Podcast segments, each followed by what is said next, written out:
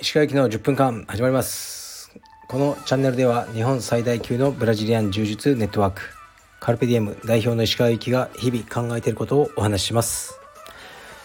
はい皆さんこんにちは。いかがお過ごしでしょうか。本日は12月の10日です。えー、っと日曜日ですね。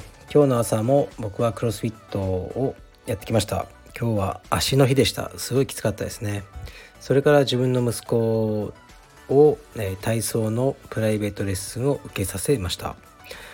あと今日は僕の担当のクラスもありました、えー、僕の担当するクラスもあとは1回か2回だと思います。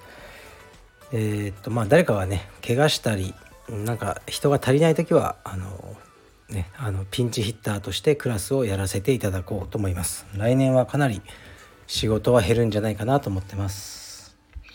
で道場のことで少し報告があってえー、っと今鈴木誠インストラクターはアメリカにいます。遠征ですね。で農技ワールドに出て2回戦で負けてしまったってことですね。やっぱりなかなか強い相手がいますね。でもいい練習とかできたんじゃないかなと思います。それとえー、っと飛鳥ですね。飛鳥、えー、時藤飛鳥が今日関東選手権で優勝ということの報告を受けました。これは大変嬉しいですね。でアスカの場合は今月末に紫帯にするってことをもうね発表していたのでその状態で青帯の試合に出るっていうのは結構ねストレスというかプレッシャーはあると思うんですけどそれでね、まあ、見事に優勝したっていうのはとても嬉しいですね。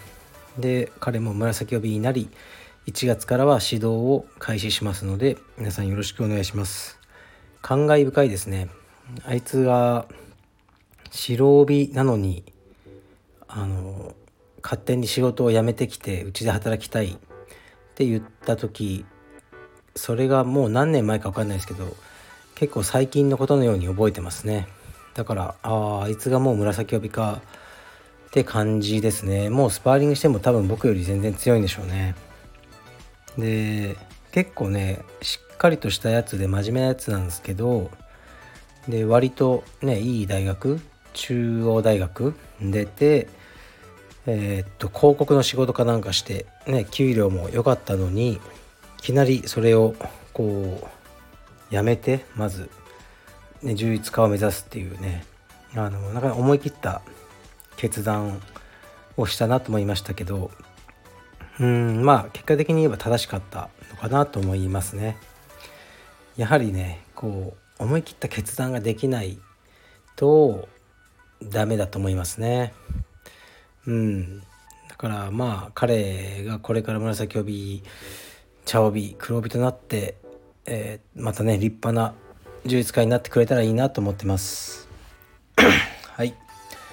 ではレターに参ります。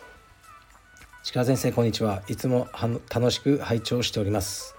鹿先生はいつもリスナーからの質問にさまざまな角度からお答えになられていてそう考えるのかと感心したり思わずクスッと笑ってしまったり引き出しの多さに驚きます。以前ビジネス書はあまり読まない歴史から学んでいるとおっしゃられていましたがこのような多角的な視点も歴史から得た知恵から来るのでしょうか。私は学生時代今の最新のものが一番良いはずだから歴史から学ぶものはないと偏った考えを持っていたため恥ずかしながら40代になっても歴史をほとんど知りません。映画も見てきませんでした。そこでお伺いしたいのですがまずこれは押さえといた方がいいよ。と石川先生が考える歴史の出来事やそのことが書かれた書籍や映画の作品がありましたら是非教えていただきたいです。長文失礼しました。寒くなってきました。どうかお体ご自愛ください。失礼します。はい。ありがとうございます。そうですね。ビジネス書というものはあまり読まなくてまあでもその歴史からね何か学んでその仕事にね完全に生きるともねあのそこまでは思ってなくてまあなんとなく好きな人物が歴史上ね、何人かいてであの自分の仕事で何か問題に直面した時にこの人だったらどういうふうにするんだろう、ね、この人だったらどういうふうにこの問題にかを取り組んだだろうとか考えるのが好きだっていうぐらいですね。おすすめか。えっとね福沢諭吉どうでしょうか？福沢諭吉の福王自伝。僕はこれすごく好きなんですね。まあ言っちゃうとうちの息子をえ、っとね慶応幼稚舎に受験させたんですよ。で落ちたんですけど、うん、まあもうね倍率10倍とかなんで全然最初から受かると思わなかったんですけどなんで受けさせたかというと慶応幼稚舎って面白くてあの親の面接がない。僕嫌なんですね面接とか。あと筆記試験もないんです。じゃあどうやって判断してるかというとまあ大きいのは円弧もあるでしょうね。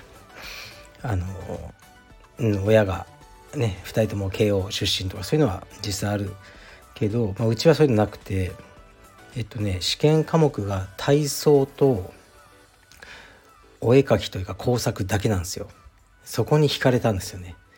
体操させてであとそのお絵描きとかをさせてそれだけでこう何て言うんですかね入学させるか落とすか決めるっていうそこがねいいなと思ってあの受けさせたんですけどね。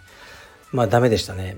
でもまあ全くね何の対策もしないであのー、やったんでいいんですけどであと福沢諭吉のえっとねその「福王自伝」という本をえっとね読まなければならないんです。で読んでこうその感想みたいなのをね少し書く場所があるんですね。で僕は読み始めたんですけどすごく面白かったんですよこれが。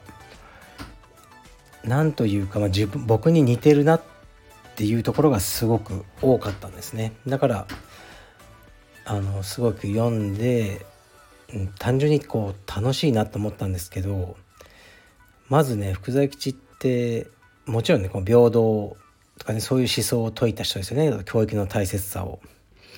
ですごくこうまあ一応お侍下級士族なんですけど、まあ、理性的な人でこう誰かを殴ったりしたことは一度もないと。でそういう暴力が大嫌いだ。でこう誰にでも敬語で話す。でそういう人だったようですね。でこう身分にこだわらずとにかくこういいものを取り入れて、まあ、日本は遅れてるから、まあ、海外からですね、まあ、西当時西洋からいろんなものを取り入れようっていうのをこう全くねこう恥ずかしくなくもう宣言してそう突き進んだ人なんですよね。で最初はオランダ語をこうずっと学んで、まあ、出島とかですね。日本のその西洋へのチャンネルはオランダしかなかったわけで。でオランダ語をマスターした頃にオランダ自体の力が弱まっちゃってもう今度イギリス、ね、アメリカになるわけですよね。でオランダ語が全くもう意味がなくなってしまったと。でそうなった時にもうあっさりとじゃあ明日から英語だって言って今までね何年間も並んであの学んできたオランダ語を捨てて英語に切り替えてで切り替えられなかった人も多かったようですもういや今更嫌だよみたいなでも福沢吉はいやもうこれからは英語だって言ってこうやったそういう逸話とか書かれてたりもう目的のためにはこう何でもやる。っていうあの外ね人からのあの評価とかを気にしないっていうすごいねあの面白い人なんですよ。で子供は8歳までは文字を教える必要もないと。そんなことをするのは全く意味がない。とにかく体操をやらせろ。ってね書いてあるんですよ。柔術っていうワードもね結構出てくるんですよ。その複合辞典には。柔術や体操をやらせろと。でまずはうん獣の体と書いて重心、ね、子供の体をもう獣のように強くしてその後で8歳以上になったら人心人の心を教えよう。みたいなことを書いてあって、まあ、すごくいいなと思ったからねまあ行かせたかったんですけどねちょっとね落ちちゃいましたね。まあそれはいいんですがあの福沢諭吉の福王自伝を僕はまずおすすめしますね。本当面白くてね慶応義塾作ってまず彼がやったのはお辞儀の禁止。なんかもうめんどくさいと。あの生徒がいちいちお辞儀してこっちも返さなきゃいけないのがめんどくさいからもう学内でのお辞儀は禁止だ。とかね。あと授業料を持ってくる時にそのみんなが何て言うかなこう封筒とかねのしとかつけて持ってくる風習があったらしいんですけどいやそれをもういらんと。もうそのキャッシュだけ持ってこい。っていう風にしたらしいですね。それでもやっぱりね多分当時の生徒さんとかは気を使ってこう封筒とかいろいろね持ってきたらしいんですけど福田吉はもう結構怒ってたらしいです。いらんと言ったものはいらんと。とにかくキャッシュだけを持ってこい。っていうふうにこう言っていたでその辺もねなんかまあ僕と似てるなってちょっとね思ったので、あのー、僕は面白いなと思いました。福沢諭吉福王自伝。どうでしょうか？はい。じゃあ失礼します。